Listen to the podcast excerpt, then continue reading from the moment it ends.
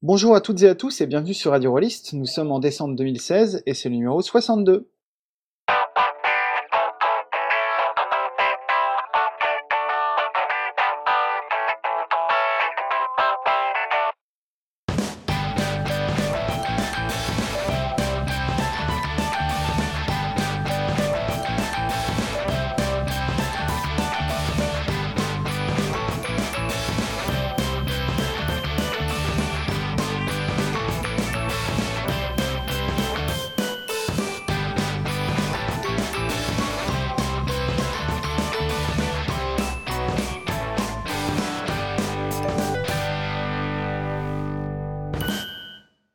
Bienvenue à tous et à toutes pour ce dernier numéro, enfin ce dernier numéro régulier en tout cas de l'année 2016.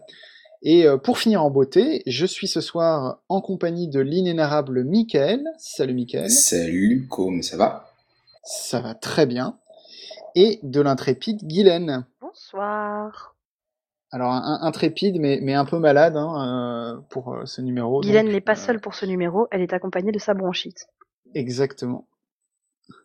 Alors, euh, au menu de ce numéro, eh bien, Mickaël va enfin revenir au micro euh, dans une vraie émission de Radio Rollist pour nous parler, je vous le donne en mille, du kit démo de Star Wars. On change pas les bonnes habitudes. Euh, Guylaine revient également avec un dossier, cette fois-ci sur les, jeux de rôle d'adaptation, ou l'adaptation des, jeux de rôle, enfin, on verra dans quel sens ça se, ça se combine. Et quant à moi, je vous parlerai de Psyrun. Alors d'abord un petit euh, coup de projecteur, comme euh, tous les mois, et ce mois-ci, je fais un coup de projecteur sur le podcast anonyme. Alors podcast anonyme, bon, déjà les gars, ils ont rien compris, hein, puisqu'ils sont pas anonymes. C'est trois mecs, euh, Laurent, Franck et Jean-Baptiste. Jean-Baptiste qu'on avait déjà reçu sur Radio Rollis il y a un peu plus de deux ans, je me souviens plus exactement de dans quel numéro c'était. Puis alors les mecs, ils ont tellement rien pigé que c'est pas un podcast, mais c'est un vidcast, c'est-à-dire une chaîne YouTube. Hein, J'explique pour euh, les auditrices et, les auditeurs les plus âgés. Euh, bon, je me permets de les vanner en, vrai parce que en fait c'est des c'est des gens que je connais et parce que en fait c'est un, très bon travail qu'ils font sur le, podcast anonyme. Euh, donc on va l'appeler podcast hein, pour leur faire plaisir. C'est un podcast qui est lancé depuis septembre, là c'est tout neuf. Il a euh, quatre numéros à son actif, il y en aura peut-être un, de plus euh, au moment où on diffusera l'émission. la formule est toute simple, donc diffusion tous les 15 jours. Euh, tous les 15 jours, il y a trois critiques, donc trois vidéos, qui tournent plus ou moins autour d'un même thème. Par exemple, le numéro 3, c'est que des jeux gratuits, le numéro 4, c'est les jeux qui mettent un coup de pied dans la fourmilière. bref, c'est un peu le modèle radio-rolliste hein, quand même, mais c'est normal qu'ils s'inspirent des meilleurs, on peut pas leur en vouloir.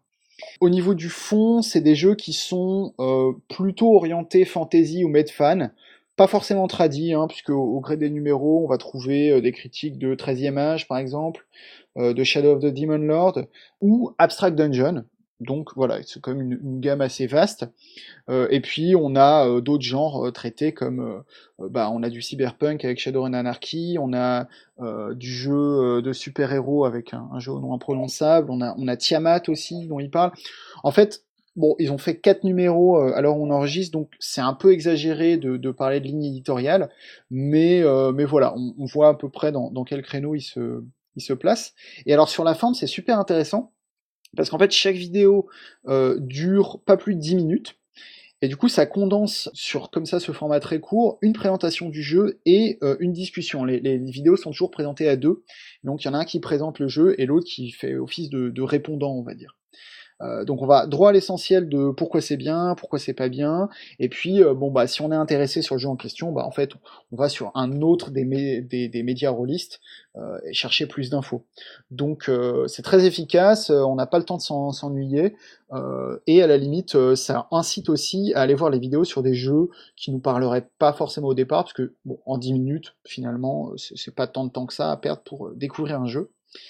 Euh, oui, et puis il y a aussi euh, des brèves anonymes de temps en temps, il y en a eu deux pour le moment, euh, qui sont des, des, tout petites vidéos de deux minutes pour rajouter des infos en fait sur l'un des jeux dont ils ont parlé, genre tiens il y a un supplément qui est sorti, tiens là on s'était trompé. Comme une question, la vidéo elle apporte vraiment quelque chose au, au podcast ou pas? Ouais, alors bah c'est c'est un peu la question que je me suis posée parce que moi je suis, un peu un vieux con hein, sur euh, ce truc-là. Moi je je suis pas très euh, euh, je, je suis pas très chaîne YouTube en général. Je dois dire que euh, là en fait le, le, le, le plus que ça apporte peut-être pour moi en tout cas, c'est que tu as un peu l'impression d'être dans ton salon avec des potes en face de toi sur une table certes séparée d'un écran mais mais, mais un petit peu quand même. Euh, alors ça, le, le, biais, c'est peut-être que moi je les connais, mais j'ai vraiment l'impression, euh, voilà, d'être euh, en train de les écouter euh, autour d'un verre, parler de leurs jeux favoris. c'est assez, voilà, c'est assez relax et ça, ça, fait plaisir, quoi. et l'autre truc qu'apporte vraiment la vidéo, c'est que pendant qu'ils parlent, comme on a dans l'équipe Laurent, dont le, montage cinéma est le métier, eh ben, tu des aperçus du jeu en fait qui défilent, euh, des illustrations, des pages de texte, etc. Donc tu as une idée très précise de à quoi ressemble la maquette. Quand ils font allusion à telle illustration, bah, tu l'as en face des yeux. C'est tout bête, mais c'est quand même assez efficace. Quoi. Euh, donc voilà, pour moi c'est vraiment euh, un bon un bon podcast, podcast vidéo donc ça donne envie d'en regarder plus et d'ailleurs je crois qu'ils ont prévu une émission spéciale pour Noël. Bon, on ira, on ira voir ça. Moi, ça m'intrigue. Ouais, euh, ta, présentation m'intrigue. J'ai bien envie d'aller tester. Tout à fait. Bah, je, ouais, je vous le, je vous le recommande en tout cas. Et, euh, et bah, sur ces bonnes paroles, tiens, Michael, je te, je te, je te passe la parole justement pour nous parler de Star Wars. Alors, euh, ça fait bien bien longtemps que je vous ai pas parlé de Star Wars. Euh, pendant pendant de nombreuses années, je vous en ai parlé très régulièrement. Il se trouve que le troisième jeu euh, Star Wars euh, de chez Fantasy Flight, et donc qui est traduit en France par Edge, qui s'appelle Star Wars Force et Destinée, eh bien le kit d'initiation est déjà sorti depuis quelques temps, et le livre de base va sortir dans très très peu de temps. Donc, je vais vous parler du kit d'initiation, comme je vous ai parlé des kits d'initiation précédents des deux autres jeux. Parce que vous avez eu le premier qui s'appelait aux confins de l'Empire, qui vous faisait jouer des, euh, des, des, contrebandiers, quoi, des gens de la zone grise dans, les, dans la bordure extérieure. Vous aviez le deuxième jeu qui s'appelait l'ère de la rébellion, euh, ouais c'est ça, euh, qui vous faisait jouer donc des rebelles, forcément. Et, euh, et, là, euh, Force est destinée. Le but du jeu, c'est de vous faire jouer des personnages sensibles à la Force. Certains diraient que c'est pour vous faire jouer des Jedi. Euh, on n'est peut-être pas exactement tout de suite euh, du niveau d'un vrai Jedi et encore, en tout cas pas d'un chevalier Jedi. C'est le, c'est le, le, troisième euh, volet de, de, la trilogie des jeux Star Wars, a priori. Exactement. D'accord. Ah, c'est, c'est, cool. Ils réfléchissent leur jeu comme les films, en fait. Exactement. Et en fait, en français, euh, il y a que le, y a le kit d'initiation en français existait que pour le premier jeu. Pour le deuxième, ils ne l'avaient pas traduit en français, et donc le troisième sur les Jedi, ils le traduisent, et euh, ma foi, voilà. Donc la recette est la même que les précédents euh, kits euh, d'initiation pour Star Wars, à savoir que vous avez dans une boîte qui coûte voilà, moins de 30 euros, vous avez beaucoup de matériel euh, et surtout vous avez du matériel pour jouer et euh, avec un scénario qui va jouer dans une soirée et après derrière vous allez pouvoir télécharger euh, et bien tout simplement euh, une mini campagne gratuitement qui vous permettra de, de, de rallonger le plaisir en continuant cette petite aventure dans le mode mini campagne. Donc à l'intérieur, euh, à l'intérieur du kit d'initiation, vous avez euh, bon, un flyer, vous avez deux livrets. Euh, vous avez un livret de 32 pages qui est le livret d'aventure, qui est le premier à lire en réalité parce qu'on commence à jouer et on va découvrir les règles par le biais de l'aventure, le MJ y compris. Et ensuite, vous avez un deuxième livret de règles de de, de, 48 pages, lui, qui détaille les règles, qui sont des, des règles simplifiées par rapport à ce qu'on va trouver dans le livre de base derrière. Vous avez euh, quatre personnages prétirés, donc qui intègrent leurs évolutions au fur et à mesure de l'aventure, l'expérience qu'ils vont gagner et les choix qu'ils vont pouvoir avoir. Vous en avez deux autres qui sont disponibles gratuitement en téléchargement sur le net. Vous avez un poster, euh, des cartes en fait, vous avez quatre cartes sur un format poster euh, qui est proposé. Vous avez des planches, une planche de pion et vous avez un set de dés. Grosso modo, vous avez donc vraiment tout ce qui vous permet de jouer euh, à l'intérieur de cette boîte. Donc l'ouvrage, la maquette est assez claire, elle est vraiment, le texte est abondamment illustré. Les illustrations sont, sont vraiment très belles. Euh, ça a le mérite de vraiment euh, favoriser l'immersion. Euh, c'est pas des illustrations de quatrième catégorie, non, non, je vous assure. Au niveau du fond, comment ça se passe? Ben, Comme pour les précédentes boîtes d'initiation, euh, les pardon, kits d'initiation, les règles sont introduites de façon très didactique et très progressive par le jeu. Euh, parce que on les introduit en jouant l'aventure et pas en lisant d'abord les règles. Non, pas du tout. Et en fait, ce qui se passe, c'est que vous avez euh, une succession de rencontres dans l'aventure Et euh, à chaque rencontre, il y a un nouvel élément des règles qui arrive. La première rencontre, on vous explique le test de compétences. À la deuxième, les interactions sociales. La troisième, vous allez commencer à vous intéresser à faire aux règles de combat. Après, à l'utilisation de la force, etc., etc. Et plus on avance dans les rencontres, il y en a sept au total, plus on commence à combiner les règles entre elles. Et donc, voilà, ça va permettre aux joueurs de tranquillement se, se, être à l'aise avec les règles. Euh, sachant que l'histoire de fond tout ça, donc vous jouez, les, les, les joueurs jouent, euh, incarnent des personnages qui sont sensibles à la force, qui ont rencontré une personne, une érudite, euh, euh d'une façon ou d'une autre, et qui ont sympathisé avec elle, une personne qui s'intéresse vraiment aux gens qui sont sensibles à la force, et cette personne-là, cette érudite, a été capturée par un, un odieux adepte du côté obscur de la force et il l'a capturé, il l'a forcé à lui révéler la localisation d'un ancien temple Jedi sur une planète primitive et euh, elle a réussi euh, in extremis à faire parvenir un signal de détresse et donc vos personnages eh bien, euh, sont partis à la, sont partis à son secours. Et euh, évidemment le, le scénario commence directement in vous êtes en train d'escalader une montagne parce que c'est vraiment une planète primitive où il y a une seule ville civilisée et autour c'est vraiment ultra primitif. Et donc parce que ce temple est euh, dans un endroit bien bien planqué, euh, bien caché, et c'est là où ils vont pouvoir s'y rendre. je, suis un, je suis un peu déçu parce que moi, je, du coup, je pensais que les gens qui étaient sensibles à la force, ils étaient obligés de se retirer dans le Larzac parce que euh, ils percevaient la force partout et ça leur donnait la migraine. Et non, c'est pas du tout l'ambiance. Bah, il faut croire que si quelque part, tu vois, ils vont sur cette planète primitive pour justement peut-être euh, se, se, ressourcer, tu vois, parce qu'ils en ont marre de, de, se mettre un casque pour rien entendre. Je sais pas, peut-être, hein, c'est possible, je, je, je sais pas. Mais bon, donc voilà, le, rapidement, le, évidemment, l'aventure, le but du jeu, c'est de libérer euh, cette érudite et de combattre cet adepte euh, du côté obscur, du, du, du grand classique. c'est vraiment, pour moi, voilà, pour un adulte, ça va paraître un petit peu simpliste. Euh, mais euh, je dirais que pour euh, lancer des adultes, sur ce nouveau système de, règles qui est un peu atypique, ça peut quand même malgré tout faire le job. Personnellement, pas aussi bien que pour Aux confins de l'Empire, parce que je préfère cette ambiance-là, mais en tout cas, c'est très très bien fait, ça marche vraiment très bien. Au niveau des règles, je vous rappelle rapidement de, de, quoi elles retournent. Sur les règles de Star Wars, on, on a des dés avec des symboles un peu bizarres qui permettent en fait le, tout le principe des, des règles, c'est on constitue une réserve de dés avec des dés positifs et des dés négatifs. Euh, les dés négatifs, c'est les difficultés, on va dire, et puis l'environnement qui peut être difficile dans lequel vous évoluez.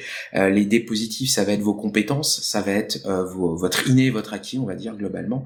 Et euh, avec tout ça, vous allez lancer les dés et ça va générer des symboles. Il y a deux types de symboles, on va dire, des symboles qui s'annulent et qui s'annulent l'un l'autre, les réussites et les échecs simple. Et de l'autre côté, vous avez ce qu'on appelle les avantages et les menaces qui sont euh, aussi quelque chose qui peut se passer à côté de ça. Et euh, vous avez la version euh, critique qui s'appelle le triomphe pour la réussite et qui s'appelle le désastre pour pour l'échec. Et grâce à ça, en fait, grâce à cette mécanique assez simple, euh, les symboles au début, bon, il vous faut trois minutes hein, pour vous habituer aux symboles. Ça permet de, face à une réussite, à, un jet de dés, de réussir et il se passe quand même quelque chose de pas cool à côté, ou de rater et il se passe quand même un petit truc sympa à côté. Donc ça permet de nuancer les réussites. Et je trouve que de ce côté-là, euh, la mécanique fonctionne très bien. Et c'est une mécanique qui est euh, très élégante, je trouve, à, à de multiples égards. Pourquoi? Parce que bah, les jets opposés, bah, c'est très simple en fait. Pour avoir la difficulté d'un jet opposé, vous regardez euh, quelle compétence a votre adversaire, tout simplement. Euh, vous pouvez, euh, il y, a, y, a, une autre caractéristique que je trouve très intéressante chez les PNJ qui, s'appelle euh, adversary, quoi, l'adversité. Et en fait, quand votre votre PNJ a adversité, il va augmenter votre difficulté en fonction du degré d'adversité qu'il a. Donc c'est des mécaniques qui sont très simples, mais qui sont permettent d'éviter d'avoir à consulter sans cesse les règles. Une fois que vous avez maîtrisé le système, c'est-à-dire en 5 minutes, et ben à partir de là, ça fonctionne très vite et très simplement. Comme le kit d'initiation de Star Wars Force et Destiny se concentre sur les Jedi, je vais vous parler un petit peu plus de la Force donc la force, elle avait déjà été évoquée dans les deux jeux précédents, vu que vous aviez à chaque fois au moins une carrière spécifique de, de, personnes sensibles à la force. Euh, dans le cadre de, de jeu-là, euh, vous avez euh, tous les personnages ont, des ont un pouvoir de base de la force. Il y a quatre voies, grosso modo, sur le kit d'initiation. Vous avez des pouvoirs qui sont des ce qu'on appelle le renforcement. Ce pouvoir de base, ça vous permet de booster vos tests de compétences globalement. Vous avez un deuxième type de pouvoir qui est de base, qui est la guérison, qui permet aux grandes surprises de soigner. Vous avez un troisième type de pouvoir qui s'appelle le déplacement, qui est de la télékinésie, globalement. et un quatrième type de pouvoir qui est la détection, qui permet de sentir les formes de vie et de sentir les émotions. Ce que je trouve assez euh, assez bien vu dans, dans le système. Donc vous avez des pouvoirs de base, donc chaque pré-tiré a un pouvoir de base. Il en a pas plusieurs, il en a qu'un seul. Mais après, en fait, vous avez des pistes d'amélioration de votre pouvoir de base que vous allez euh, gagner grâce à l'expérience. Et en fait, cette amélioration par l'expérience, elle peut s'exprimer de cinq façons différentes. Il y a le contrôle qui permet de, de générer de nouveaux effets à votre pouvoir de base, l'amplitude qui permet d'augmenter le nombre de cibles que vous pouvez toucher, la durée qui permet de faire que ça dure plus longtemps, la portée qui permet que ça aille plus loin et euh, la puissance qui permet de faire des effets plus balèzes. exemple, si vous avez un pouvoir de renforcement qui vous permet de faire un grand saut un petit peu à la à la, à la Luc dans, dans l'épisode dans l'épisode 5 quand il échappe à la, à la neige carbonique, à la, la, carbonique pardon. Et ben voilà, il aura utilisé la, la, portée, donc son pouvoir de renforcement, ça lui permet de faire un saut. Et s'il avait comme amélioration la portée, ça lui permet de pouvoir faire un saut qui aille plus loin, tout simplement. Donc c'est assez simple, mais ma foi ça marche bien.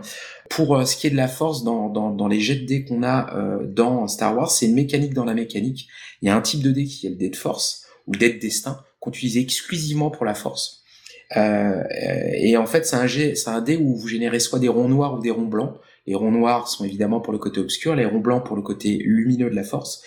Quand vous devez faire un jet de force, vous lancez euh, ce dé, parce qu'au début on n'a qu'un seul dé en force. Vous lancez ce dé, vous regardez les symboles que vous générez. Vous pouvez utiliser les symboles blancs. Si vous générez des symboles noirs, vous pouvez les utiliser quand même, mais ça va vous coûter. Ça va vous coûter du stress, c'est une mécanique qu'il y a dans le jeu. Euh, en plus des blessures, vous avez les blessures et les stress. Et ça va vous coûter euh, de retourner les points de destinée. Les points de destinée, c'est une mécanique euh, qui est utilisée par les joueurs et par les, les MJ. C'est espèces de pions qui vont donner un petit bonus. Donc quand ils sont du côté noir, c'est le MJ qui les utilise. En l'utilisant, il le retourne côté blanc. Et quand ils sont blancs et que les joueurs l'utilisent, ils retournent le côté blanc pour le mettre sur le côté noir et ils ont un bonus. Et bien donc, pour utiliser les points de force du côté obscur, les joueurs sont forcés de retourner un pion blanc pour le tourner côté noir, donc ils vont donner un avantage au MJ en utilisant un point du côté obscur. Voilà, moi je trouve que vraiment ce, kit d'initiation euh, il fonctionne très bien. Le scénario est peut-être un petit peu basique, euh, en tout cas à mon goût. Moi je suis pas un grand fan des Jedi, donc euh, j'ai beaucoup moins apprécié ce kit d'initiation par rapport à celui de confins de l'Empire ou de l'ère de la rébellion. Mais, euh, mais ce qui est certain, c'est que je suis certainement l'exception parce que tout le monde adore les Jedi. Donc, euh, en tout cas, je peux vous dire qu'ils font fait du bon boulot. Mais alors, excuse-moi, mais euh, au final, ce que tu décris, ça ressemble plus à un jeu qu'à un kit d'initiation. Donc, qu'est-ce qui fait que ça n'est que un kit d'initiation et pas un jeu complet? Ah, Très bonne question. En fait, les règles sont simplifiées dans, dans ce kit d'initiation. le toute la mécanique est quasiment fournie, à l'exception des règles de combat spatial.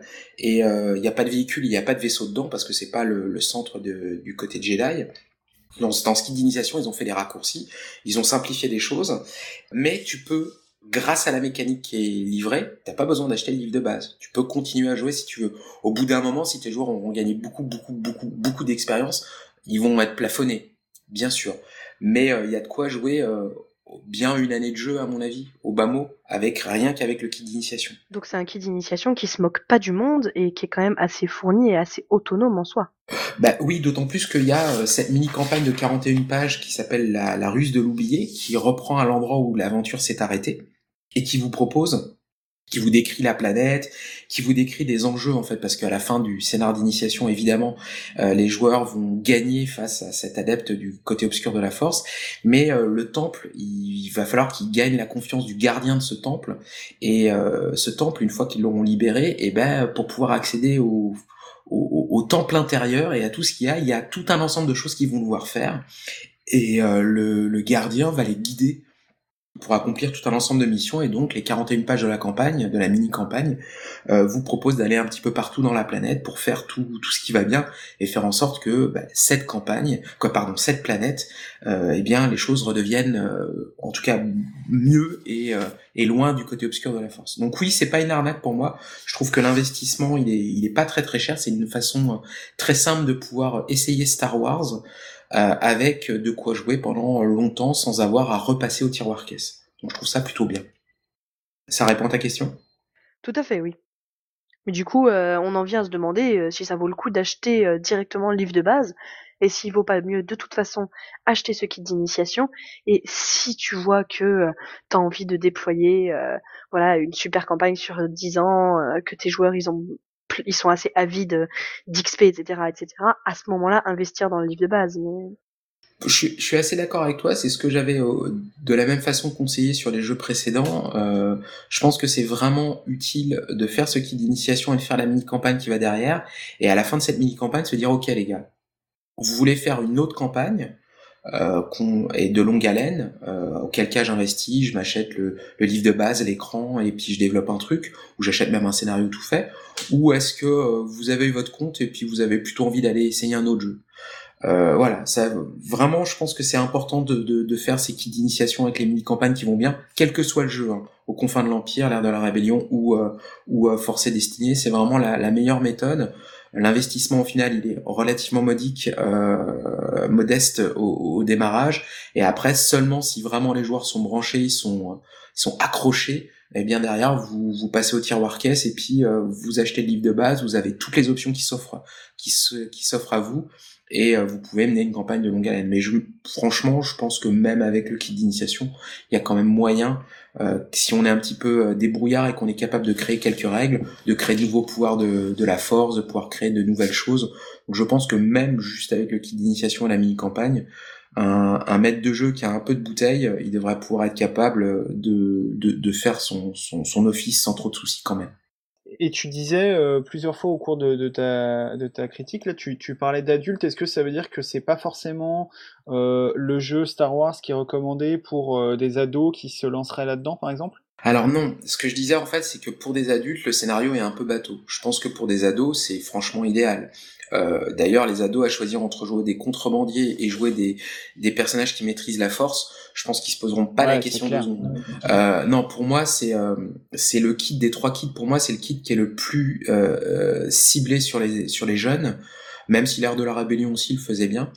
Donc au fin de l'Empire où on joue des contrebandiers, les machins, c'est plus dans les zones de gris. Je dirais que ça colle aux ados aussi, mais c'est quand même mieux pour euh, pour les, les adultes. C'est là où ils s'éclateront le plus. D'ailleurs moi personnellement à maîtriser, c'est ce que j'ai le plus pris de plaisir. C'est ce qu'on retrouve plus l'ambiance de l'épisode 4. C'est marrant du coup qu'ils aient, qu'ils aient sorti celui-là en dernier, quoi, parce qu'effectivement euh, on aurait pu penser que c'était ce qui aurait le plus correspondu au, je sais pas, au cœur de cible, mais je pense pas parce que je pense que justement au début quand ils ont lancé Star Wars, ils ciblaient avant tout les adultes ah euh, parce qu'ils avaient au moins la garantie de pouvoir avoir un, public qui est plus ou moins acquis. Ouais, vrai. Euh, et s'ils arrivaient à retourner les parents, forcément ils avaient des chances de pouvoir convertir les enfants derrière.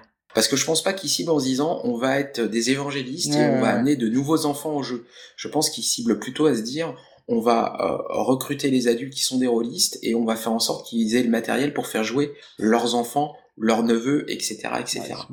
et je pense que c'est plus ça. Et donc, je pense que le premier jeu était plus ciblé adulte, et au fur et à mesure, on s'est dirigé plus vers les plus jeunes. Ouais.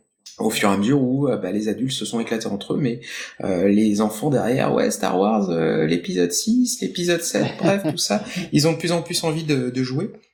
Et donc voilà, ça, ça, ça, ça, fait le job après derrière sans trop de soucis. Donc voilà, en tout cas, moi j'en pense du, du beaucoup de bien. Et encore une fois, le fait d'avoir une mini campagne gratuite à télécharger sur le net, c'est quand même un gros avantage. Voilà, voilà l'équipe d'initiation Star Wars Force et Destiny. Merci beaucoup, Michael.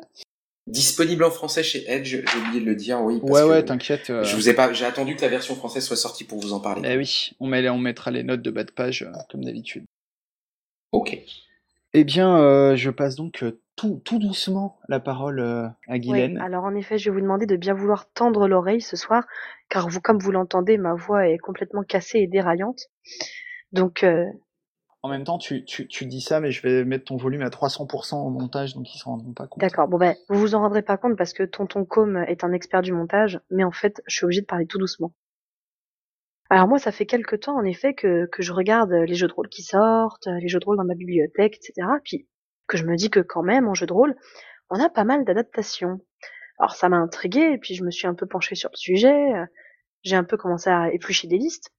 En fait, c'est pas qu'il y a pas mal de jeux de rôle qui sont des adaptations, c'est qu'il y en a une chier. Il y a quasiment que ça, en fait. J'exagère, mais il y en a énormément à plus savoir qu'en faire. Alors du coup, je me suis posé quelques questions, à savoir bah, pourquoi on adapte, et aussi comment on adapte. Donc on va parler d'adaptation, euh, prendre quelques exemples, et euh, du coup comparer ce que ça peut vouloir dire adapter euh, dans ces divers exemples. Comment est-ce qu'on va passer d'un média originel au jeu de rôle et pourquoi on va le faire, comment on va le faire.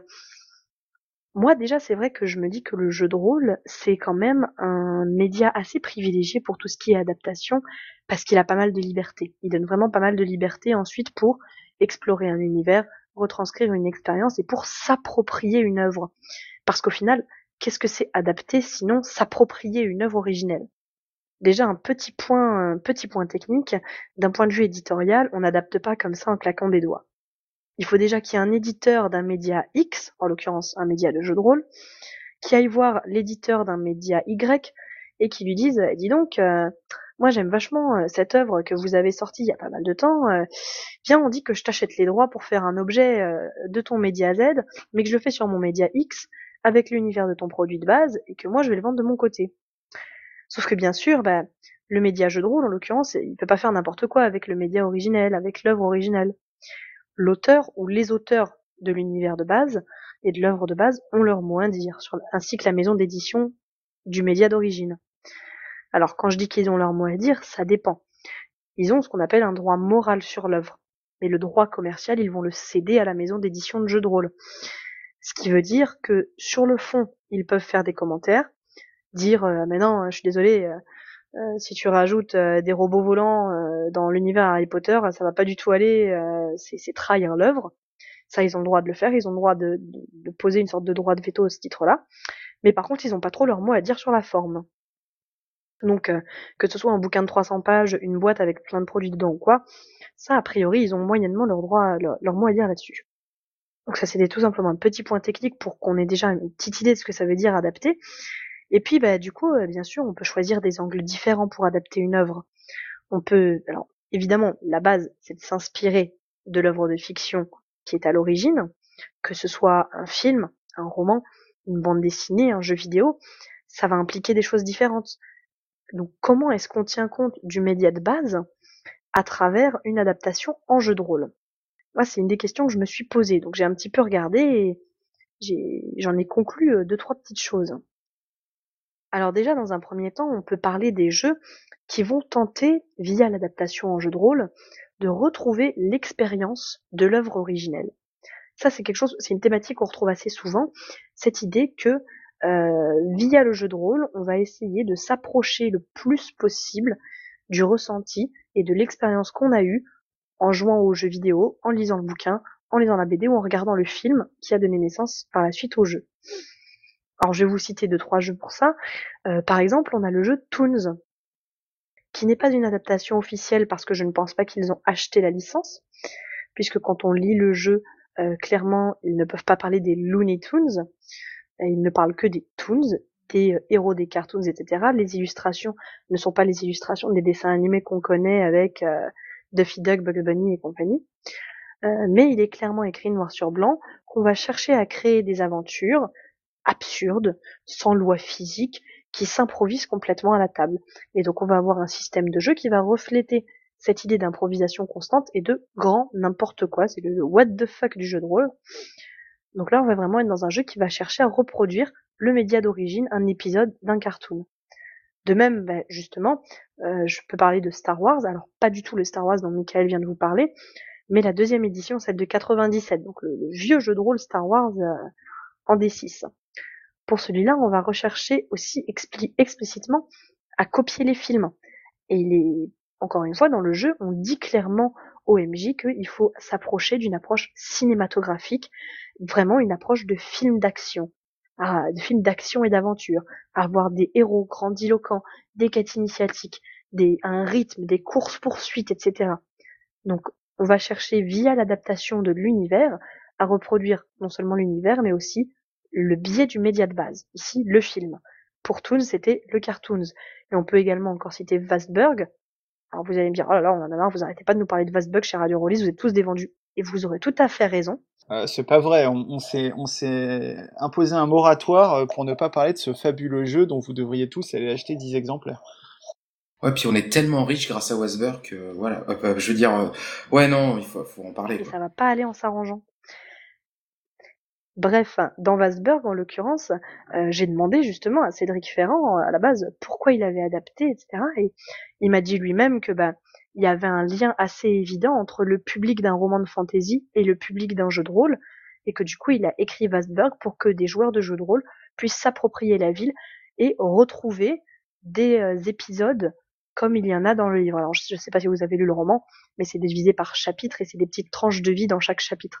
Et ben voilà, lui ce qu'il a voulu à la base, c'était reproduire ces tranches de vie via des parties de jeu de rôle. Donc au final, c'est des c'est une vraiment on va chercher via le jeu à reproduire une expérience non seulement dans le ton du jeu, mais aussi dans l'angle d'approche. Euh, dans Vasberg, on va jouer des gardoches donc on va tout de suite cibler. Dans Star Wars, on va dire au MJ de garder une dynamique cinématographique. Donc on va comme ça imprégner via le méta, via vraiment la maîtrise du meneur, une, euh, un rythme lié à l'œuvre originelle. Alors après, bien sûr, on a aussi une forme d'adaptation qui est beaucoup plus classique, mais euh, c'est pas du tout euh, négatif. Ce que je vais dire, c'est qu'on va simplement adapter pour approfondir un univers. Donc là, bah, clairement, on va pas forcément chercher à retrouver l'expérience du média d'origine, on va pas chercher à garder de lien profond avec le média de base ou même avec l'œuvre de base, on va s'emparer de l'univers et faire sa propre tambouille. Alors, il y a beaucoup de gens qui vont dire que ça, c'est appauvrir euh, l'œuvre de base, etc. Moi, je trouve que c'est un parti pris comme un autre. On décide de prendre l'œuvre et de creuser l'univers. Alors, l'exemple typique et un peu euh, exemplaire pour ça, c'est le jeu de les jeux de rôle de la Terre du Milieu, donc JRTM, qui, euh, dans les bonnes années 80 dans lesquelles il est paru, a vraiment euh, fait un peu table rase et a développé ses propres Terres du Milieu sous la licence. Alors on va développer énormément un background, déjà bon, un petit peu dans le livre de base, mais surtout à travers des suppléments, etc., etc. Donc on développe ce background avec plus ou moins d'égards pour l'œuvre originale. Et en termes de système, on va prendre un système type générique euh, qu'on va coller là pour faire bien. Ça va bien faire la tambouille, ça va être pratique. Mais au final, on va pas chercher à se rapprocher de l'œuvre d'origine. On va plus chercher à creuser en périphérie sur l'univers, construire des choses nouvelles toujours dans cet univers. Mais après, concrètement, on va pas garder plus d'attachement que ça avec l'œuvre originelle. Là, pour le coup, JRTM, c'est vraiment l'exemple type où il y a une grande prise de liberté. Enfin, je sais pas si vous avez déjà vu une carte des terres du milieu de JRTM. Ça a plus grand chose à voir avec la carte que Tolkien a faite dans Le Seigneur des Anneaux, quoi. On se retrouve avec des provinces partout tout autour. La, carte, elle est trois fois plus grande. Euh, il y a des bêtes euh, incroyables. Euh, il y a un bestiaire avec des, des, des bestioles. On n'a jamais vu ça je vous jure que c'est vrai, il y a une guêpe qui s'appelle la Dumbledore, une guêpe géante. bah après, c'était aussi un bon business hein, pour Ice à l'époque, Iron Crown Enterprise, euh, de sortir tout plein de suppléments et de scénarios parce que bah, ça vendait bien. Ça. Parce qu'il faut voir que tout simplement, adapter un jeu de rôle, enfin adapter une œuvre en jeu de rôle, c'est aussi tout simplement s'assurer un public, s'assurer qu'on a un public qui est déjà acquis à l'œuvre originale et qui va potentiellement s'intéresser au jeu. Alors bien sûr, pour ça, il faut que le public de l'œuvre originale puisse potentiellement être un public rôliste. Ce qui va être le cas pour une grande partie de la culture de l'imaginaire, que ce soit de la science-fiction avec Star Wars, de la fantasy avec les terres du milieu. On est à peu près sûr que dans l'eau, on aura des rôlistes et que l'affaire sera plus ou moins rentable. Donc clairement, ça fait partie des, arguments. En plus, c'est aussi très euh, attractif pour les joueurs et les meneurs, puisque quand on a quelqu'un qui va vous proposer une partie de JRTM, bon bah si vous avez tous euh, vu les films Seigneur des Anneaux ou lu euh, des bouquins de Tolkien, bah on aura tous une idée de où ça se passe, comment ça se passe. On va pas se retrouver dans un de ces jeux de rôle où les joueurs sont un peu démunis face à l'univers vu qu'ils ne le connaissent pas et qu'il n'y a que le meneur qui a lu le bouquin de base qui connaît l'univers. Non, là chacun va arriver avec son petit bagage, sa petite culture et c'est quand même quelque chose d'une part qui est assez agréable, c'est un gain de temps et c'est une facilité aussi pour euh, la cohésion de la table, il faut pas le nier. Après, il faut aussi voir que il faut qu'il y ait une corrélation entre euh, l'intérêt des joueurs et euh, et le, le, succès commercial parce que bah, une licence telle que JRTM ou telle que je sais pas Star Trek ou Star Wars, c'est des licences qui coûtent cher. Et si le, le public n'est pas au rendez-vous, et eh ben ça s'écrase très rapidement. Si je me rappelle, je crois que c'était Star Trek qui avait été fait par Decipher à une époque où il y a eu d'autres jeux comme ça, des licences qui euh, ont donné que deux petits jeux puis après sont disparus. D'ailleurs, Le Seigneur des Anneaux, je crois qu'il avait été fait par Decipher. Ils avaient fait un livre de base, ils avaient dû faire un manuel des joueurs, un guide du maître et, et ils sont pas allés beaucoup plus loin. Donc c'est pas évident non plus. Hein. Il y a aussi un pari quand même pour l'éditeur parce que s'il trouve pas son public, et eh ben, et eh ben l'adaptation, elle va finir, elle va tourner en. Bah après c'est comme chaque, euh, c'est comme chaque euh, histoire éditoriale, c'est qu'au final, il y a toujours un risque quelque part. Alors après, quand il y a un achat de licence derrière, clairement, ça multiplie un peu ce risque. C'est-à-dire que ça rééquilibre. À la fois, vous savez que vous avez un public acquis, en même temps, vous prenez un risque financier plus important vu que vous devez l'acheter, la licence. Des fois, il y a des cessions de droits, je sais pas si financièrement elles sont toujours payées. ça, j'ai pas les détails, euh, clairement. Mais par exemple, il y a un autre jeu euh, dont je vous reparlerai peut-être euh, d'ici quelques temps, qui est également une adaptation, qui est le GURPS Discworld. Donc j'y ai jeté un coup d'œil pour voir d'un point de vue adaptation, et là ils assument totalement le côté système générique.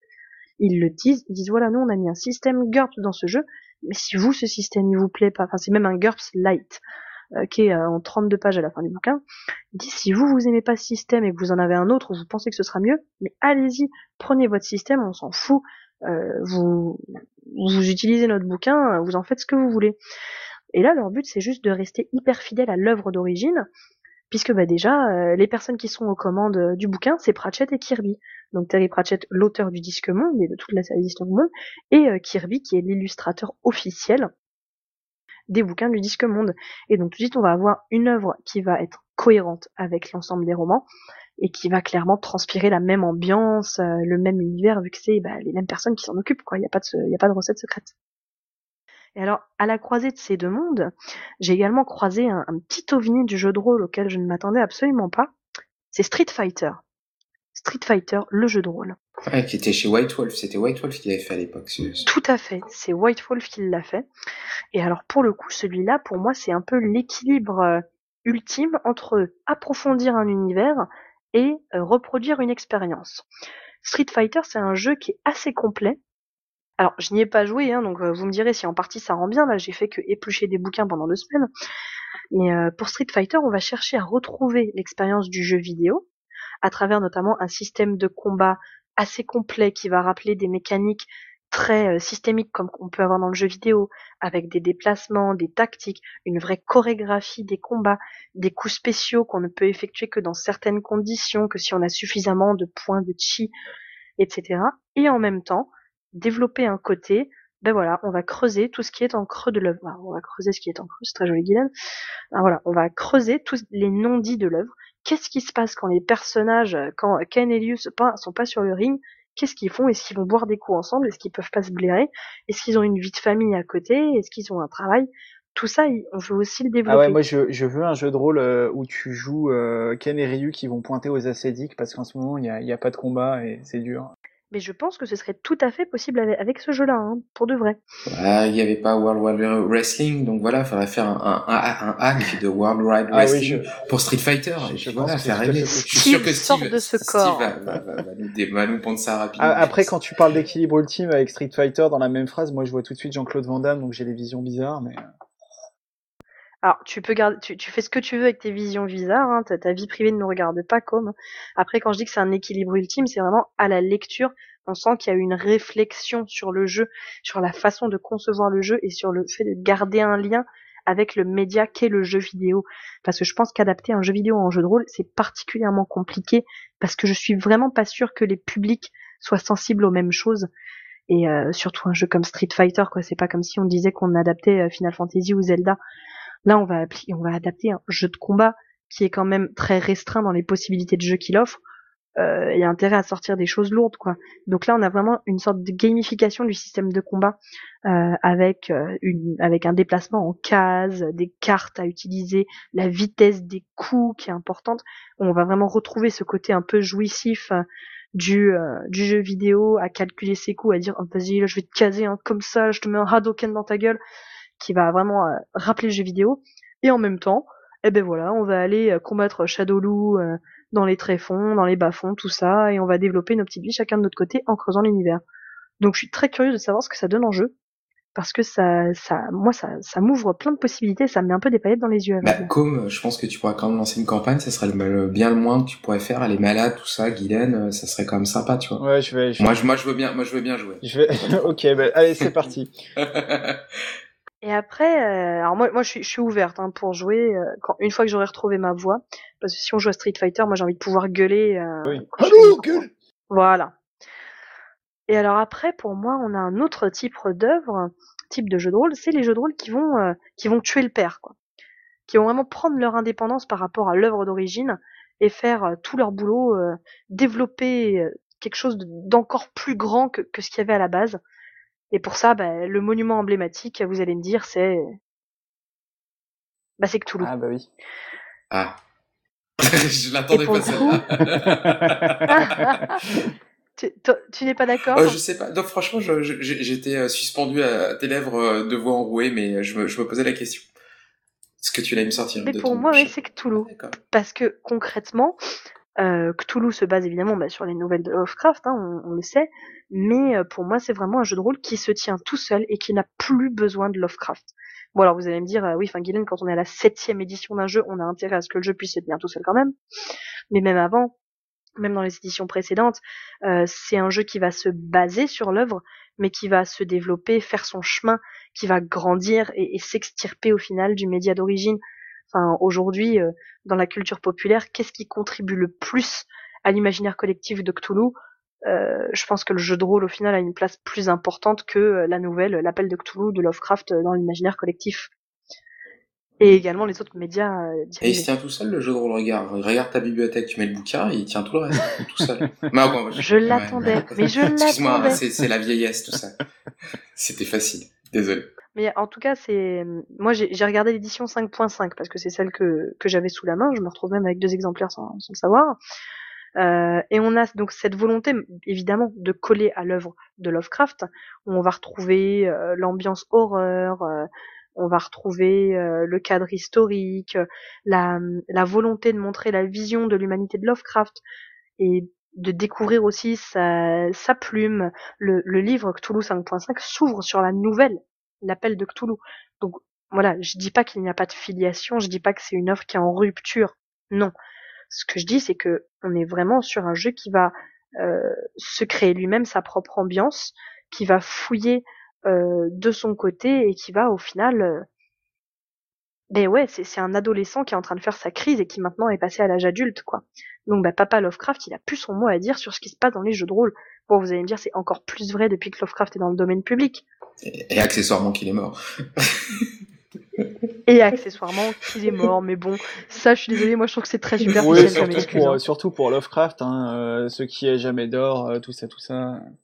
Mais voilà, ils ont vraiment, euh, ils sont vraiment quand même pu sortir du cadre originel en proposant des cadres historiques différents euh, des, des, années 20 initiales de Lovecraft et, euh, et en se créant aussi la propre identité parce qu'au final Cthulhu c'est, peanuts pour Lovecraft par rapport au reste quoi. Je veux dire la, la figure même de Cthulhu. Euh, c'est, les grands anciens. Au final, ça aurait dû s'appeler grands anciens RPG et pas Cthulhu, vous voyez. Donc c'est, ça aussi c'est qu'au final l'œuvre a jeu de rôle pour moi a, quelque part dépassé euh, le, le, père de base quoi le, le pater euh, initial du coup toutes ces réflexions là euh, ben, ça, ça me porte à croire en fait pendant longtemps moi je me disais que euh, ouais une adaptation qui fait que prendre un système générique c'est un peu facile faut que le système générique il apporte quelque chose. Mais mais c'est pas si évident que ça.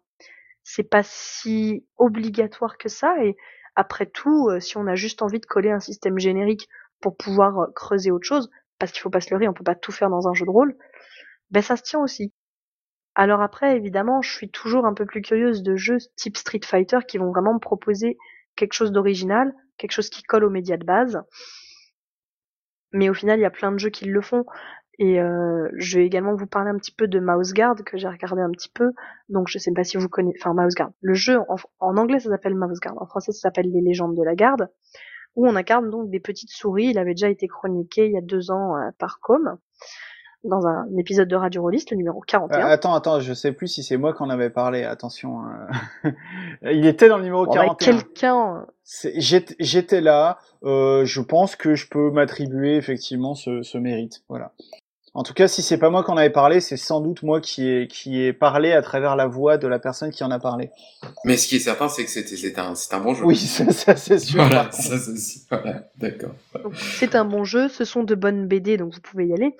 Et alors dans cette adaptation, pareil, on va voir un. Alors c'est le système de Burning Wheel, de Burning Wheel qui est utilisé, mais on va voir un soin tout particulier qui est apporté à l'ambiance pour essayer de retrouver l'ambiance de la bande dessinée à travers par exemple euh, les saisons. On va, les saisons vont avoir un rôle très particulier dans le jeu de rôle, au même titre que les bandes dessinées elles-mêmes sont publiées par saison. C'est-à-dire que vous allez avoir la BD euh, automne 1151 et puis la BD hiver 1152. Euh, donc c'est par saison que les, c'est au fil, au fil des saisons que les bandes dessinées sont publiées. Donc là, quelque part, c'est presque un clin d'œil méta à l'œuvre de base, et c'est également une posture intéressante. Donc, enfin tout ça pour dire qu'il n'y a pas une posture universelle sur euh, ce qui fait une bonne adaptation et qu'on peut regarder quand on se penche un petit peu sur la question qu'il y a une très grande variété de comment adapter et de pourquoi adapter. Est-ce que ce qu'on veut c'est reproduire l'expérience de base? Est-ce que ce qu'on veut c'est offrir aux joueurs la possibilité de s'éclater dans un univers qui leur a bien plu dans une œuvre X et donc qu'il va falloir creuser et développer? Parce que concrètement, euh, si on repense à Star Wars, euh, si vous prenez euh, l'exemple donc du, de la deuxième édition de 97, on avait que les 4, 5, 6 qui, avaient, qui étaient sortis. Euh, ça fait pas un univers très très épais quand on y pense. Hein. Juste les, les, les, la trilogie initiale 4, 5, 6, ça fait pas un univers qui pèse bien lourd. Ouais, mais ils ont vachement développé, ils ont vachement développé, ils ont vachement créé autour quand même. Oui, mais du coup, ça en fait une œuvre complètement transmédia euh, et du coup, si on ne prenait que les trois films, bah ça ouvre pas des masses de possibilités en termes de jeux de rôle, je trouve. Alors que tout de suite on rajoute les jeux vidéo, les romans qui ont été faits, et qu'à partir de tout ça on crée un jeu de rôle, là on va avoir des possibilités d'exploration très très importantes. En 97 quand même, l'univers le, élargi de Star Wars par le biais des comics, de tout ce qui était sorti autour, des romans, etc., etc., il y avait quand même déjà beaucoup beaucoup de matière hein, quand même. Oui, oui, mais je suis, je suis d'accord. Mais justement, c'est parce qu'il y avait déjà toute cette matière qui avait été créée en plus, en dehors des trois films, que ça donnait un univers au final intéressant à jouer. Je suis pas certaine que sans ces œuvres-là qui existaient déjà, euh, ça, aurait fait un, ça aurait fait un univers hyper intéressant euh, s'il n'avait pas déjà été préalablement creusé. je comprends. Donc voilà. Après, je trouve que c'est toujours une question intéressante à se poser quand vous récupérez, euh, quand vous achetez ou vous récupérez un jeu qui est une adaptation. Bah, posez-vous la question de savoir pourquoi est-ce qu'on a adapté ce jeu ou cette œuvre en jeu? Pourquoi est-ce qu'on en a fait un jeu de rôle? Quel était le but? Est-ce que ce que vous cherchez, c'est de fouiller l'univers, juste de vous éclater dans cet univers Est-ce que ce que vous cherchez, c'est de revivre ce que vous avez vécu à travers le film de base ou le roman Ou est-ce que vous voulez euh, quelque chose de complètement différent? Ça peut être des questions pertinentes à se poser dans les jeux qu'on a dans notre bibliothèque pour peut-être mieux les aborder, pour des fois ne pas être trop sévère avec eux quand on se rend compte que c'est juste un jeu qui propose d'explorer un univers et de l'approfondir, alors que vous, vous vouliez une expérience différente de ça. Faut faire attention. Une adaptation, c'est jamais juste la transposition d'une œuvre via un autre média. C'est toujours plus que ça. Et ce sont des choses qu'il me semble, il faut garder à l'esprit euh, quand on aborde un jeu de rôle qui est adapté. Il y a, une autre, euh, un autre versant en fait finalement à cette question, c'est euh, aussi euh, euh, quid de tous ces univers euh, de, de l'imaginaire, comme tu dis, qui sont pas adaptés, alors que vraiment il y a de la matière. La, la, le, comment dire, la grosse question en la matière, c'est quand même Harry Potter. Euh, alors, on se doute que du coup, bah, ça doit être du côté de J.K. Rowling que ça coince et qu'elle a pas dû accepter, etc. Mais c'est quand même très dommage quand tu vois le, potentiel qu'il y a, surtout maintenant avec les films euh, Bêtes Fantastiques, justement, qui énergisent l'univers, le, le potentiel pour faire un jeu de rôle là-dedans, quoi. Je suis pas sûr que ce soit euh, J.K. Rowling forcément. Je pense qu'il y a peut-être aussi la possibilité que, tu sais, quand le cinéma se mêle de tout, il veut récupérer tous les droits euh, de façon générale. Et si à côté de ça, tu as des éditeurs déjà qui ont récupéré le droit du papier et donc de traduire les romans, euh, je sais pas s'il y a une place pour pouvoir euh, euh donner une licence pour faire du jeu de rôle, si déjà tous les droits du, des, du cinéma et les droits des romans ont déjà été attribués. C'est pas forcément je, je sais pas. En même temps, il y a quand même eu des, des jeux vidéo, tu vois, Harry Potter par exemple. Donc. Euh... Ouais, mais sachant qu'en plus ce sont des droits qui diffèrent d'un pays à l'autre. Euh, c'est vrai que le droit pour ces questions-là n'est pas le même en France qu'aux États-Unis, qu'au Japon, qu'ailleurs. Euh, donc il y a clairement des contraintes techniques au niveau du monde de l'édition euh, qui sont très très lourdes et qui font que des fois il y a juste des choses qui ne sont pas adaptées. Enfin là, euh, j'ai un exemple qui n'est pas du tout lié au jeu de rôle, mais quand on regarde l'adaptation de Camelot au cinéma, euh, le fait qu'Alexandre Astier veuille faire des films pour continuer la série Camelot, ben ça fait quasiment dix ans que ça piétine pour des histoires de droit parce que Astier ne pouvait pas récupérer les droits sur son œuvre. Donc il suffit d'une connerie comme ça au trajet et euh, ça y est, tu peux plus rien faire, tu peux plus toucher, tu peux pas adapter. Bah, regardez euh, ce qui s'est passé pour Donjons et Dragons euh, suite au fabuleux film des années de l'année 2000. Euh, ça s'est réglé il y a, il y a, il y a moins d'un an hein, qu'ils ont pu récupérer les droits et se dire ben, on va pouvoir enfin faire un film parce que ça a traîné et, et, ce fan qui avait récupéré les droits, et eh ben il les avait gardés pendant longtemps. Ils n'arrivaient pas à les refiler. Et alors justement là j'ai j'ai remarqué quelque chose d'assez intéressant euh, en préparant cette chronique, mais malheureusement j'ai pas eu le temps de plus me pencher sur ce jeu-là. Euh, donc j'ai emprunté euh, à Tonton Cobal le, Trône de Fer, le jeu Trône de Fer, qui date de 2009. Et si mes calculs sont bons, 2009, c'est avant les séries télévisées. Oui, c'est pour ça qu'ils ont pu avoir les droits. C'est pile avant. Et du coup, je me dis que c'est juste, comme tu dis, Michael, c'est peut-être justement parce qu'ils ont acheté les droits juste avant la série télé qu'ils bah ont pu l'adapter sans trop de problèmes. Chris Pramas a eu les fins, là c'était Green Ronin euh, de mémoire qui, qui le faisait. Et euh, mais ouais, non, en fait, quand après c'est mon expérience, je, je suis pas, euh, je suis peut-être, je suis pas un juriste, hein, mais de l'expérience que j'en ai, quand le cinéma se mêle de quelque chose, le cinéma ou, ou les, les, séries télé, ils veulent, la merde. ils veulent récupérer tous les droits, sans exception. Et donc c'est pour ça d'ailleurs que, euh, euh tu vois, s'ils voulaient faire quelque chose pour Donjons Dragon euh, pour la suite, euh, de la même façon que pour euh, Trône de Fer, ils veulent tous les droits. Donc si l'éditeur d'origine qui a fait le truc n'a pas tous les droits, il faut d'abord qu'il les récupère tous pour après pouvoir permettre un, un, une exploitation cinéma par exemple. C'est un peu une condition sine qua non parce qu'ils veulent optimiser, d'avoir les droits de tout et des produits dérivés de tout ça pour pouvoir après, euh, ben, forcément rentabiliser l'investissement. Donc euh, le jour où ils feront un, film Cthulhu, euh, on sera dans la merde. Bah, il y en a, il y en a eu plusieurs, hein, dans l'univers de Lovecraft. Ah oui. Ouais, ouais, ouais. Ah oui, oui. Qui sont, dont, dont des, qui sont très bien d'ailleurs. Ah oui, il y a eu plusieurs. Euh, euh, bêtement, il y a eu Call of Cthulhu, je pense, mais il y a eu plusieurs films. Il y en a eu. Il y a eu. Ouais, il y a, il y a, Dagon. Il n'y a pas eu l'affaire de Charles Ward, je me demande, je sais plus. Euh, je, je, sais, plus, mais il y a eu plusieurs films sur Cthulhu. Après, c'est un peu un, un, cas particulier parce que Cthulhu, c'est pas. Euh, euh, tu vois, le, le, à l'origine, c'est Chaosium qui avait récupéré les droits en jeu de rôle, et derrière, si ouais. sans détour les faits, il y a forcément une licence avec euh, avec Chaosium d'une façon ou d'une autre. Forcément, ils utilisent le même système, ils utilisent leur leur mécanique, mais euh, je sais pas comment c'était signé. Euh, à l'origine, euh, la licence s'appelle de Cthulhu euh, chez Chaosium. Je serais bien curieux de le savoir. Vu les babacools qu'il y avait là-bas et, et machin, je sais pas comment ça, ça s'est réglé, mais très probablement dans des circonstances que, que la morale réprouve. mais je ne sais pas. Hein. Je sais, ce sont des suppositions, euh, tout ce qui est plus euh, euh, calomnieuse de ma part, évidemment. Oui, que je ne couperai pas au montage. un mot à rajouter, euh, Guylaine? Eh bien, ma foi, non. à part que, bah, quand vous jouez à des adaptations, posez-vous des questions. c'est intéressant et puis ça vous évitera d'être déçu. Et, et puis c'est toujours, c'est toujours une bonne chose que d'avoir en, en, tête bah, comment mon bouquin il a été fait et pourquoi. Mais le problème c'est que c'est pas souvent marqué. La, la, la note d'intention de l'auteur, elle est, elle est rarement, euh, elle est rarement inscrite dans le bouquin. En tout cas, si tu prends l'appel de Cthulhu ou si tu prends quelques autres Star Wars, ils disent pas pourquoi ils l'ont fait de cette façon et pas d'une autre. Il y a quelques jeux qui le font, hein, heureusement, mais c'est quand même pas la règle, malheureusement. Ben, là, j'ai un peu épluché euh, donc une bonne dizaine de jeux pour regarder un peu tout ça et il y a rarement une note d'intention claire et nette ouais. mais euh, tu peux euh, tu peux quand même trouver des infos et, et comprendre en filigrane euh, souvent il y a une page de présentation genre qu'est-ce que c'est le jeu de rôle euh, alors voilà il faut un meneur et tatati tatata et ben quand tu lis ces paragraphes là euh, ou une présentation de comment jouer dans tel univers. Tu vas trouver des petites choses comme ça, euh, des petites phrases. Enfin, par exemple, attends, je vais vous retrouver l'exemple très précis, une seconde. Donc Toulouse, Toulouse 5.5, il est écrit à un endroit que euh, donc il y a une volonté de montrer la vision de l'humanité de Lovecraft et, je cite, de découvrir ce style légèrement archaïque que l'écrivain semble avoir puisé dans quelques antiques grimoires de sorcellerie.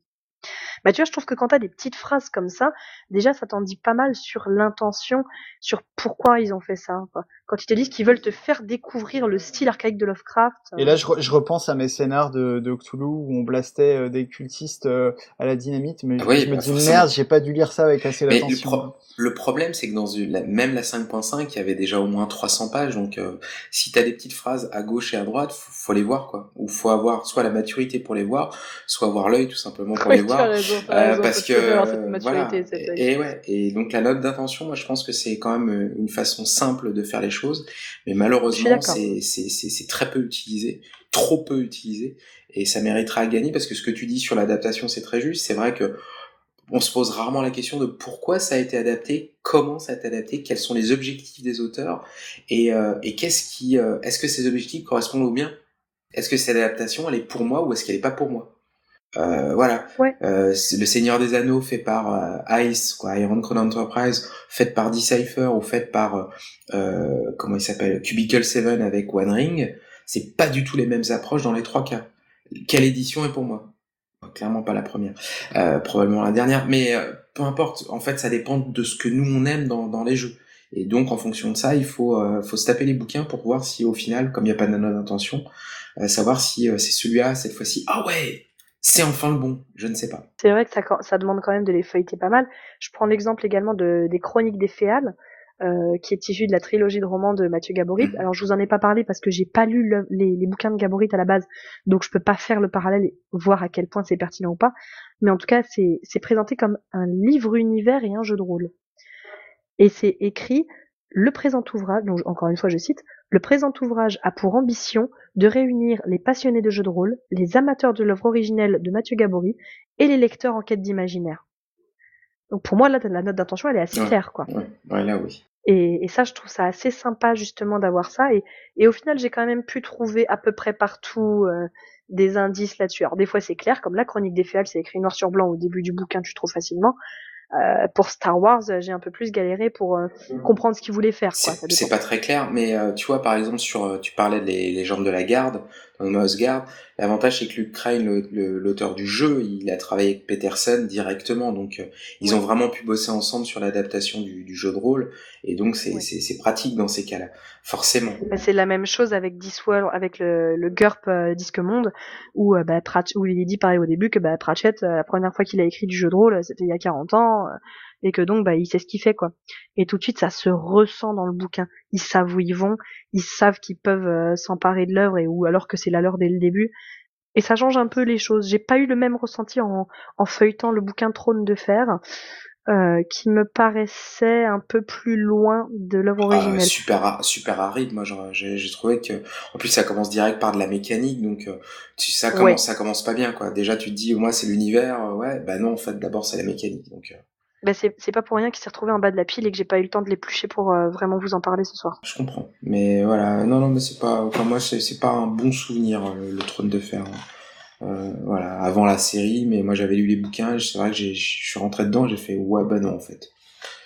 De la même façon que Wheel of Time, tu vois, à l'inverse, Wheel of Time qui avait été traduit par, euh, qui avait été fait par euh, Wizard of the Coast, avec du système des vins, ils avaient retravaillé le système spécialement pour essayer de faire Wheel of Time, ils avaient vachement bossé le truc, et ben tu vois, à l'inverse, je trouvais que Wheel of Time euh, rendait beaucoup plus, euh, euh, faisait bien mieux le job que le trône de fer. Mais bon, ça restait quand même des gros bouquins avec euh, énormément de règles et tout ça, mais il y avait vraiment l'univers et des résumés des bouquins et des tout ça. Donc c'était bien aussi. Bien mieux que le trône de fer de mon humble avis, mais je sais pas si je relirai un truc pareil aujourd'hui. Merci en tout cas Guylaine, c'était vachement intéressant. Eh ben ouais, merci beaucoup.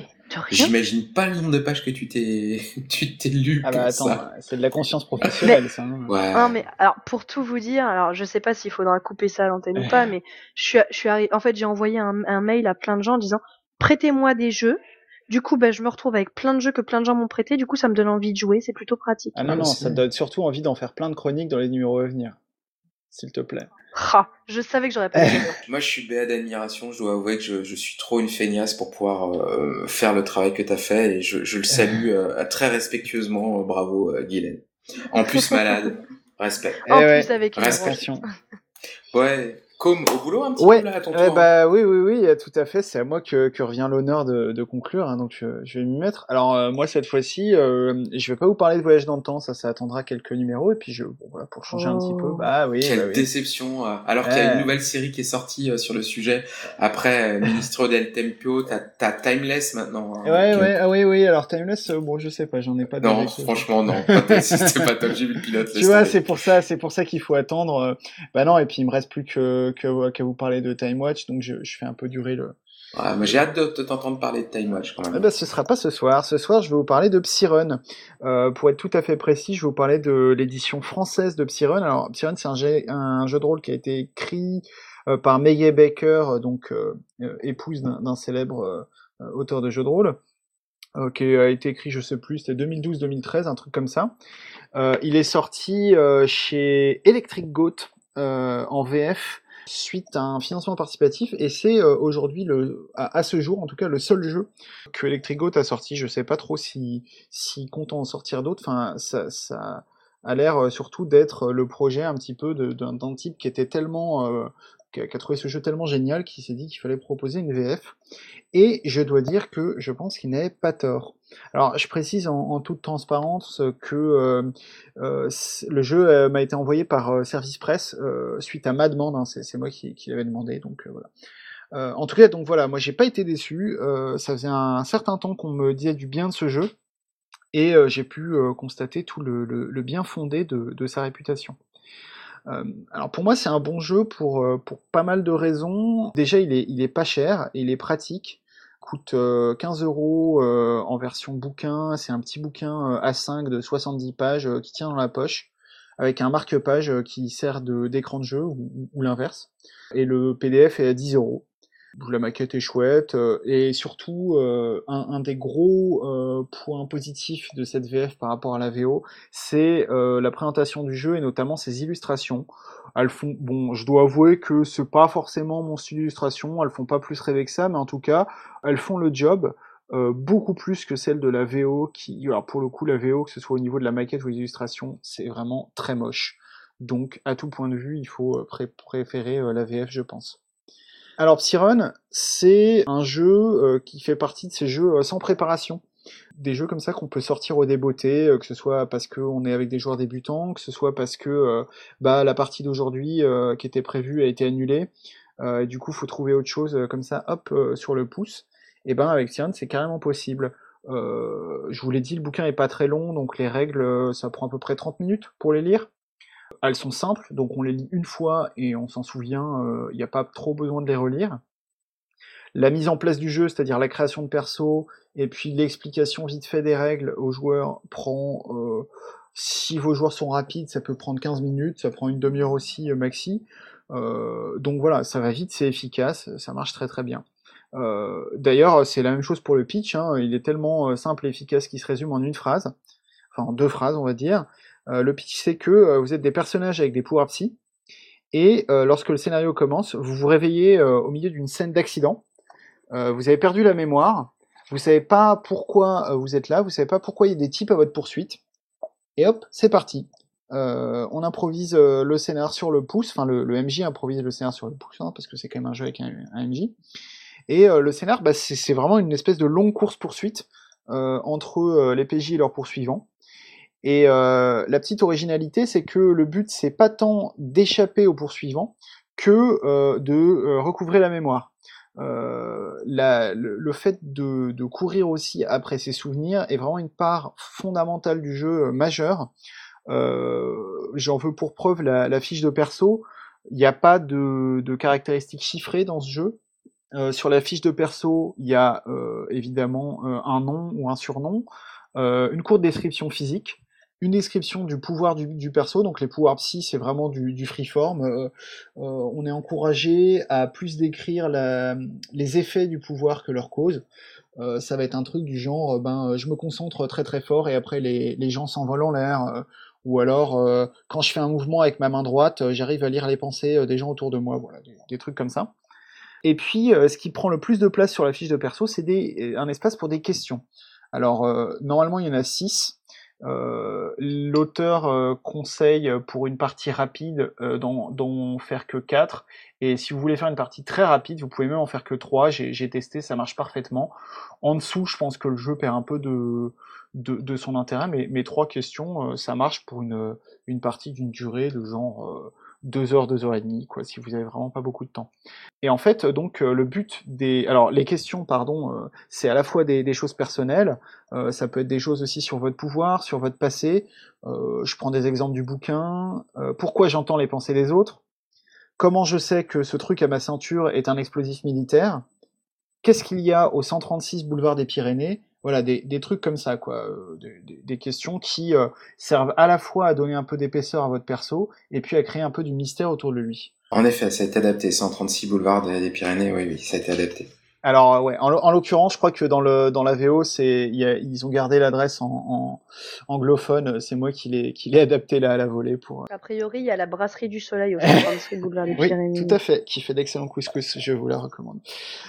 En fait, donc voilà, les, PJ vont chercher euh, des réponses à ces questions, et une fois que un joueur, dès qu'un joueur a la réponse à toutes ces questions, dès qu'un joueur euh, le premier trouve la réponse à toutes ces questions, eh ben la partie s'arrête. Euh, et donc c'est vraiment un des points sur lesquels il faut être très clair dès le départ, parce que c'est la seule condition de fin de partie. À part évidemment si les persos meurent ou se font tous capturer si les joueurs ne cherchent pas à en savoir plus sur leur personnage, s'ils cherchent pas la réponse aux, questions, la, poursuite va s'étirer et s'étirer et s'étirer, et donc finir par euh, se ralentir, s'épuiser, manquer de peps, et c'est là que l'ennui va s'installer. Pour que euh, le, le, scénario garde cet aspect euh, scène d'action permanente, il faut vraiment aller à la chasse aux souvenirs sans crainte. Et alors, pendant que les joueurs créent leur perso, pendant qu'ils créent euh, les questions auxquelles ils vont essayer de trouver des réponses, eh ben, le MJ a, a, deux tâches, il a deux choses auxquelles réfléchir avant le début de la partie. La première, c'est l'apparence des poursuivants et leur euh, et leur euh, pas leur capacité, plutôt leur leurs moyens, quoi. voilà, est-ce que ce sont des hommes en noir à bord d'hélicoptères Est-ce que c'est des extraterrestres qui ont des, eux aussi des pouvoirs psychiques? Est-ce que c'est des sectateurs fous qui sont qu'une poignée mais qui sont très déterminés? Voilà, en, une phrase, ça suffit. Et puis, réfléchir aussi à la première scène. La première scène du scénario, c'est toujours une scène de crash. On commence vraiment au moment de l'accident. Donc, est-ce que les PJ sont tombés d'un hélicoptère? Est-ce qu'ils ont fait dérailler un train? Euh, Est-ce que euh, ils ont euh, fait exploser un immeuble? Je sais pas. En tout cas, c'est là que le scénario va commencer. Il n'y a pas besoin d'en savoir plus puisque en fait les, les, situations vont très vite rebondir et s'enchaîner au fur et à mesure des, des jets de dés. Alors justement, les jets de dés, comment ça marche? C'est super simple. On lance euh, 4 dés et on va les répartir sur une feuille de risque euh, qui est l'élément central du jeu. Et sur la feuille de risque, il y a trois critères. Il y a l'objectif, donc est-ce que le euh, PJ arrive à faire ce qu'il veut faire? Il y a le souvenir, est-ce que cette action, qu'elle soit réussie ou ratée, euh, va rappeler quelque chose au PJ Est-ce que ça va déclencher un souvenir? Et la poursuite, est-ce que pendant ce temps-là, les poursuivants se rapprochent ou pas? Euh, donc si on, on, répartit les dés euh, comme on veut sur ces trois critères, il y a trois, trois petites tables. Alors vous aurez calculé, ça fait 4 dés pour euh, trois tables, donc il y a un petit élément comme ça de, de stratégie, de savoir quel dé on, on écarte. Et en fait, selon le résultat, ça va être une réussite ou un échec. J'y arrive, j'y arrive pas. Je déclenche un souvenir, je me rappelle de rien. Les poursuivants se rapprochent, ils se rapprochent pas. Euh, et selon le résultat, ça va être soit le joueur lui-même qui va décrire l'action, comment elle rate, comment elle réussit, soit le MJ, soit euh, les autres joueurs, euh, les autres joueurs autour de la table. Euh, je donne un exemple tout bête pour les souvenirs. Si on met un 6 sur la table des souvenirs, eh bien, le PJ se souvient de quelque chose qui répond à l'une de ces questions, et c'est le joueur qui a la parole. C'est le joueur qui choisit quel souvenir ça déclenche et qu'est-ce que c'est exactement que ce souvenir. Si on place un 4 ou un 5 euh, c'est la même chose, mais c'est les autres joueurs qui ont la parole, c'est eux qui vont décrire le souvenir en question. Et euh, si c'est entre 1 et 3, euh, le PJ n'a pas de nouveaux souvenirs et c'est le MJ qui a la parole. Donc il y a une, répartition comme ça de, la, description de, ce qui résulte des actions des uns et des autres, qui est, très sympa, qui instaure une, bonne dynamique autour de la table. ça marche très très bien. Et euh, alors évidemment, il faut être euh, tolérant aux, micro-pauses stratégiques, hein, parce qu'on va avoir des moments du coup où euh, il va y avoir une pause dans l'action. Alors là, j'ai un 5, où est-ce que je vais le mettre? Là, je vais le mettre là. Non, je vais plutôt mettre le 4 là pour que je puisse mettre le 3 là, etc. Il y a des gens qui aiment pas trop. personnellement, moi, ça me ça me dérange pas. Je trouve que voilà, ça, marche. ça marche vraiment bien. il y a en plus un petit peu de, plasticité parce que en plus de, de, ces trois critères de base, si on utilise un pouvoir psy on va lancer un dé de plus et donc avoir euh, une, grille de plus à répartir sur la grille des pouvoirs, c'est-à-dire euh, est-ce que le pouvoir marche comme on veut, est-ce qu'il marche pas très bien, il y a des effets secondaires indésirables, ou est-ce que carrément c'est la catastrophe, et là il y a des gens qui meurent, il y a des immeubles qui explosent et ça va passer au JT. Et puis le deuxième euh, truc, comment dire, optionnel, c'est le risque de blessure. Donc là, bah, c'est tout simple. Hein. Est-ce qu'on est blessé un petit peu, beaucoup ou carrément Est-ce qu'on meurt euh, à cause de notre action? Donc euh, la partie va se dérouler comme ça, hein. on, décrit, euh, ensuite on, enfin le MJ décrit, ensuite on jette des dés, et puis on raconte ce qui se passe en fonction des résultats. C'est très fluide, ça, ça, amène rebondissement sur rebondissement, donc c'est pour ça qu'il vaut mieux pas trop prévoir de scénario à la base, parce que ça peut emmener, emmener très très loin. Il y a un petit système de, de cartes qu'on pose sur la table pour décrire les lieux que traversent les, joueurs hein, pour euh, simuler un petit peu cet aspect course-poursuite. Et donc euh, ça continue comme ça jusqu'à, euh, dans le pire des cas, la mort ou la capture des PJ, et dans le meilleur des cas, eh ben, ils retrouvent leur mémoire. Et d'ailleurs, à noter que si un PJ meurt, eh ben, son joueur devient co-MJ. Il va être responsable, tout comme l'autre MJ, de tout ce qui est description du monde, action des poursuivants, etc. Et je l'ai testé dans la partie que j'ai faite. Euh, un joueur euh, comme ça est mort au milieu de la partie, enfin son perso est mort au milieu de la partie, il est devenu co-MJ, et ça marchait super bien. Le gars, euh, il savait pas que, c'était ça que le jeu proposait. Je lui dis bah à partir de maintenant t'es co-MJ, et il a trop adoré. Il s'est mis dans le rôle total, et j'avais limite plus rien à faire. C'était très agréable. donc voilà. Et alors à la fin, comme je le disais, dès qu'un PJ a retrouvé tous ses souvenirs, la partie est finie ou presque. On passe à un épilogue. Pour faire court, c'est le joueur qui a le plus de souvenirs qui commence il choisit une option parmi sept fins différentes pour son perso, genre euh, je suis rentré à la maison, j'ai retourné la situation, euh, ou des trucs plus négatifs, euh, je suis perdu, je suis mort, etc. il raconte une petite scène, et puis c'est au suivant de raconter, etc., etc. évidemment, ceux qui passent en dernier vont avoir des options de moins en moins sympathiques à choisir. Donc voilà, euh, en gros, Psyrun, euh, donc un jeu de rôle qui est quand même très narratif, mais qui parvient tout de même à être stratégique et plein de scènes d'action. Euh, alors c'est pas un jeu à campagne, hein, évidemment, euh, c'est plutôt un jeu à, one shot, ce qui peut être considéré comme un défaut. Mon, son autre défaut, à mon sens, c'est que vu le rythme du jeu, il encourage assez peu aux, aux scènes de roleplay, ce qui est un peu un paradoxe pour un jeu narratif, et ce qui est un peu dommage. En même temps, bon, euh, vu le pitch du jeu et la manière dont il est décrit, on peut pas dire qu'il trompe sur la marchandise et qu'on s'attend à des grandes scènes de négociation. Quoi. Est-ce que tu dirais que c'est un jeu qui est facilement accessible à des gens qui ne sont pas habitués à ce type de jeu? Je pense que oui, dans le sens. Alors moi, la partie que j'ai faite, euh, c'était sur l'auberge virtuelle et je crois bien que j'avais. Euh, alors l'auberge virtuelle, c'est un certain type de public, mais je crois quand même que dans le lot, il y, en avait qui étaient pas, en tout cas, qui connaissaient pas le jeu, qui n'étaient pas forcément euh, euh, super adeptes des jeux où tu vas décrire euh, ce que ton perso fait et, prendre un petit peu la main sur l'univers, etc. Je pense que ça, voilà, ça demande peut-être un petit palier de d'adaptation.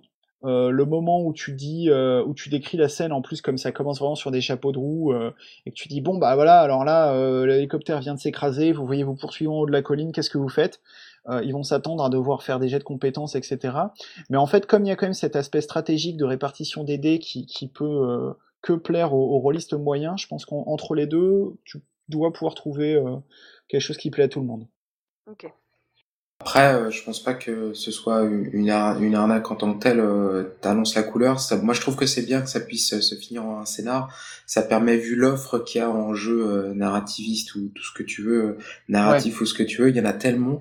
Le, moi, je trouve que c'est plutôt un avantage de pouvoir y jouer une soirée et, et de te faire vraiment une bonne idée du truc. Après, voilà, j'imagine qu'il doit quand même y avoir moyen, en réfléchissant un petit peu, dans construire une campagne quand même. Cela part je, bêtement euh, des groupes différents, euh, une intrigue commune au final, et tu construis ta, tu as une première partie, tu fais jouer un groupe, à une deuxième partie, tu fais jouer un autre groupe, et tu fais une intrigue euh, liée. Donc ça fait, ça suppose que les joueurs vont vont changer de perso à chaque fois, mais ça peut avoir une vraie ligne rouge et une vraie histoire qui au final leur éclaire les choses sur sur, sur quelque chose de plus grand, quoi. Eh ben, euh, en, parlant de ça, euh, il y a euh, un hack de, de. Alors, il y en a plusieurs, hein, mais, un des hacks qui a attiré mon regard, qui est sorti récemment, c'est un hack par Manuel Bedway qui s'appelle Psychose ou Psychose et qui propose de faire du patient 13 avec les règles de Psyrun. et ça marche, en tout cas à la lecture, c'est très très convaincant. Et euh, je crois pas dire de bêtises en, disant que là, pour le coup, le, euh, Manuel Bedway propose quand même un petit peu de s'éloigner du, one-shot et de faire au moins plusieurs séances euh, dans l'univers de Patient 13. Donc euh, voilà un, exemple. Ah oui, et je précise pardon que c'est un hack totalement gratuit il devrait bien y avoir euh, moyen de faire un hack euh, sur dans l'univers de Akira, tu vois, par exemple. Si ouais, t'as des ah bah, voilà, tu vois, ça, des gangs différents, des trucs qui soient partis, qui soient, qui, qui soient partis un peu en vrille. Euh, voilà, il y a plein de possibilités, je pense. Mais c'est vrai que c'est intéressant. Cette mécanique, elle est intéressante, clairement. Moi, je trouve ça bien, bien sympa. Ça donne envie, en tout cas. Voilà. Eh ben, c'est tout le, le, le bien que je, que je te souhaite. Voilà, bah écoutez, sur ce, c'est la fin de notre émission.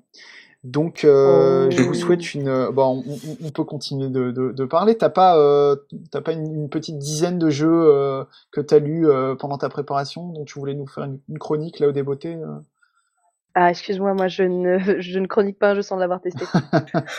ah bah bravo. Ah bah ouais. Ah, et moi en tout cas, je tiens à vous dire si que... t'as des principes aussi. Moi je tiens à vous dire en tout cas que je tiens un truc hallucinant. Ce matin j'ai reçu euh, Barbarian the Flamery à la nouvelle édition. J'ai une illustration d'Emmanuel Roudier qui déchire tout, une dédicace. Je suis trop heureux. Je pense prochainement que je vous en ferai une critique parce que ce jeu, ah je pense que voilà, même si... Euh, il y avait déjà eu une version française précédemment qui était très bien d'ailleurs. Euh, franchement, cette nouvelle édition euh, ultra augmentée, je pense que je vais vous en reparler parce que eh bien, ça déboîte du barbare, moi je vous le dis. Mais il y a même une illustration qui m'a fait trop hurler de rire. Vous avez des dieux à l'endroit donc dans cet univers et il y a ça, change des, illustrations américaines. Il y a un dieu euh, masculin où on voit son sexe qui dépasse, mais un gros sexe énorme. Pour une fois que c'est pas une femme, tu vois, nu complètement là, j'ai trouvé ça rigolo. C'est ce jeu-là où on voit une zigounette de gorille? Oui aussi, ouais, Un, gorille à quatre bras, mais on voit, on voit pas très bien sa zigouinette, alors que le dieu en question, il a, il a juste un membre énorme. Mais bon, voilà. Eh bien, écoutez, sur cette pléthore de pénis, nous allons conclure l'émission. Désolé. Hein. Euh, ben non, mais c'est très bien. Moi, je trouve que c'est bien de, de finir l'année sur sur une pluie de pénis. Voilà. Donc, euh, je vous souhaite quand même une, une bonne fin d'année rôliste. Ouais. Et on se donne rendez-vous en janvier. Joyeux Noël et à l'année prochaine. Ciao. Bonne fête à vous tous.